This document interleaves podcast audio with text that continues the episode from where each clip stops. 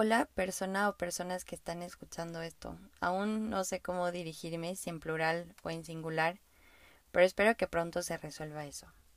Hoy voy a hablar de qué hay detrás de mi texto Adiós. Me tardé aproximadamente de dos a tres meses en escribirlo, pero para llegar realmente a esa postura y que fuera coherente lo que escribía con lo que sentía, el tiempo fue mucho más, como un año y algo. La inspiración sí surge de un corazón roto, de mi última relación. Esta reflexión surge como una necesidad mía de sanar esa grieta de esta relación afectiva. Porque un día, estando en clase, un maestro nos dijo que todos y cada uno de nosotros teníamos conflictos sin resolver con personas a las que quisimos mucho, pero de, las cuales nos alejamos por alguna cuestión y que muchas veces nos quedamos con estos hubiera y que en otras ocasiones por orgullo, por enojo o por cualquier otra cosa no las comunicábamos a la otra persona. Entonces nos regaló 30 minutos de su clase para hacer una llamada y hablar con esa persona y solucionar las cosas. Mi cobardía, por supuesto, no me dejó, pero me dejó pensando y me dejó pensando mucho. Y las personas que se vinieron a mi mente fueron mis exnovios, especialmente el último. Fue muy extraño porque por primera vez no sentí que se me arrugaba el corazón cuando pensé en él y por primera vez pude decir su nombre estando sola sin que me dieran ganas de llorar. Y pude recordar todo lo que vivimos sin un sabor amargo. Ya ya no sentía esta melancolía y tampoco me abrumó la tristeza. Mucho menos sentí el rencor o enojo que durante mucho tiempo estuvo presente. Y por primera vez no sentí esta ansiedad al pensar ¿Qué sucedería si me lo encontrara hoy? E incluso dije, creo que podría saludarlo. Entonces caí en cuenta que ella estaba en otra etapa y que esta vez sí estaba lista para pronunciar un adiós verdadero.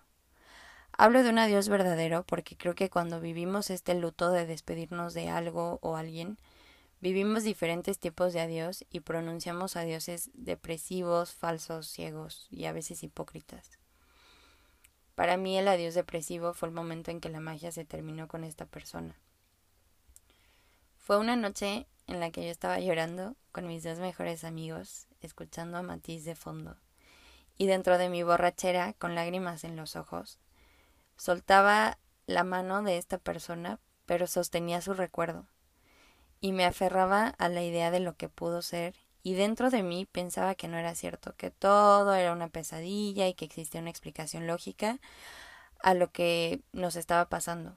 Es como esta frase de te despides pero sin irte, porque yo ya sabía que era el final de esa relación, pero aún no nos lo habíamos dicho. Entonces no era completamente oficial, no era real todavía.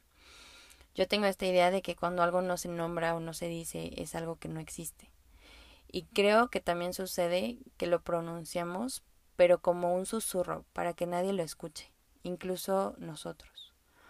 O en el peor de los casos, ni siquiera somos capaces de pronunciarlo y utilizamos sinónimos como mm, ya fue, ya no, ya se terminó. Pero realmente nunca decimos, nos dijimos adiós. Y tienes esta esperanza de que se convierta en un hasta pronto, cuando yo me encontraba en este adiós depresivo, doloroso y difícil, fue cuando escribí la carta más triste del mundo. Luego está este adiós falso, que es el que proyectas a la gente cuando te pregunta por esta persona o situación y con una sonrisa les dices, ay no, ya, eh, pasado pisado, ya lo olvidé o ya lo superé. Pero te subes al carro y la música que te acompaña en todos tus trayectos son uno, o la playlist que tenían juntos, o dos, canciones que alimentan tu tristeza o desgracia.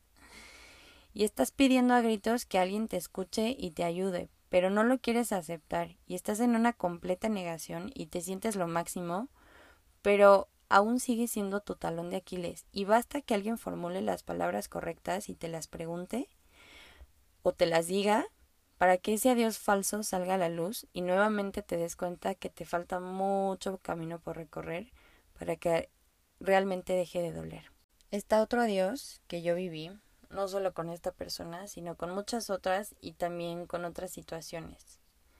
Es un adiós ciego de ira que son estos intrusos llenos de coraje y furia que nos hacen ver la vida de una manera negativa, que a veces nos incitan a hacer cosas que de momento nos empoderan, pero una vez que esa furia toma sus cosas y se va, nos deja llenos de culpa. Cuando llegan estos, tenemos ataques donde decimos cosas hirientes y hacemos cosas para vengarnos o para lastimar a la otra persona y terminamos lastimándonos más. Pensamos que de esta manera será más fácil desprendernos de algo que quisimos mucho. Porque una vez que te sientes decepcionado o traicionado o herido, es más fácil soltarlo. Y cuando pronunciamos este adiós muchas veces lo hacemos con mentadas de madre que nos duelen más. Y aparte aplazan el efecto porque nos da coraje. Y ahí sigue. Y tomamos esta actitud valemadrista como un placebo que lamentablemente no siempre funciona. Y el adiós hipócrita. Ese es el peor de todos. Si eres de esas personas, por favor no lo hagas. Porque este adiós este adiós hipócrita es el adiós em, en el que te la pasas buscando formas e intercambiando las letras de la palabra para que se vuelva un saludo. Y sigues buscando a esta persona y vas a lugares por accidente con tal de encontrártelo. Por favor, no digan ese adiós. Pero después de la tormenta viene la calma y llegas a este adiós verdadero que te recibe con los brazos abiertos y te abraza y a diferencia de los otros, aquí sientes calma y paz y serenidad. Ya no sientes ganas de llorar, y si la sientes, es por lo bonito que fue, por lo que viviste y por lo que te dejó. Ya no quieres salir huyendo del recuerdo, tus piernas ya no buscan la salida de emergencia.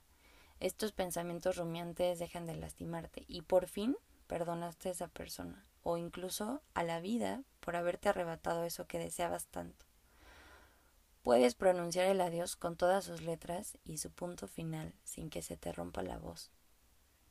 Mientras yo escribía este texto, me imaginaba teniendo un diálogo con cada letra, como si fueran maestras o psicólogos y cada conversación fuera una prueba de fuego. Para mi sorpresa, todas las palabras que se me venían a la mente que iniciaban con esa letra marcaban la situación retórica y eran estos baby steps por los que yo pasé la letra que más me costó escribir fue porque en automático pensé que la palabra perdón rimaba. Entonces vi la oportunidad de disculparme con esta persona, porque antes yo estaba muy en mi postura de yo no hice nada malo, yo lo di todo, y sí, tal vez fue así. Pero entonces pensé, si lo diste todo, quiere decir que también diste lo malo. Así que mientras tenía mi conversación me di cuenta que era justo y necesario pronunciar este perdón que nunca dije. Y lo hice con la esperanza de que si esta persona por alguna razón llegara a leer o escuchar eh, mi texto, que sintiera un poco, que se sintiera un poco aliviada, porque eso fue lo que yo sentí, alivio. Y no es que me culpe por lo que pasó, sino que hoy por hoy yo asumo la responsabilidad que me toca y a él le quito la responsabilidad de mi felicidad y mi tranquilidad. Es difícil cambiar de hoja, porque a veces la página se rompe o se dobla o es tan compleja que no la entiendes y le estás releyendo y te enganchas ahí sin pasar a la otra. A veces no basta con cambiar de hoja, a veces es justo y necesario cerrar el libro. Ansiaba mucho llegar a este punto en el que me quedo con lo bueno y puedo contarlo sin esconderme, sin esconderme detrás de una sonrisa falsa mientras me trago mis lágrimas.